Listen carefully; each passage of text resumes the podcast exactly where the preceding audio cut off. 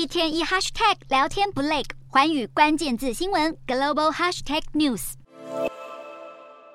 美国经济数据显示，通膨降温有感，提振美国经济软着陆前景。市场预期超规模升息的时代已过去。美股开盘后多空交战，美债殖利率暴跌，美元下滑，油价走升，能源股强势晋升。美股四大指数全数收红，道琼指数劲扬两百一十六点九六点，收三万四千一百八十九点九七点；纳斯达克上涨六十九点四三点，收一万一千零一点一零点；标普五百扬升十三点五六点，收三千九百八十三点一七点；费半指数上扬三十四点二九点，收两千七百八十九点六五点。欧洲股市方面，市场预期美国十二月消费者物价年增连续第六个月下滑后，欧洲银行将会跟进联准会放缓升息步调。欧股三大指数也全面收涨。英国股市上扬六十九点零六点，收七千七百九十四点零四点；德国股市大涨一百一十点三九点，收一万五千零五十八点三零点；法国股市上扬五十一点四九点，收六千九百七十五点六八点。以上就是今天的欧美股动态。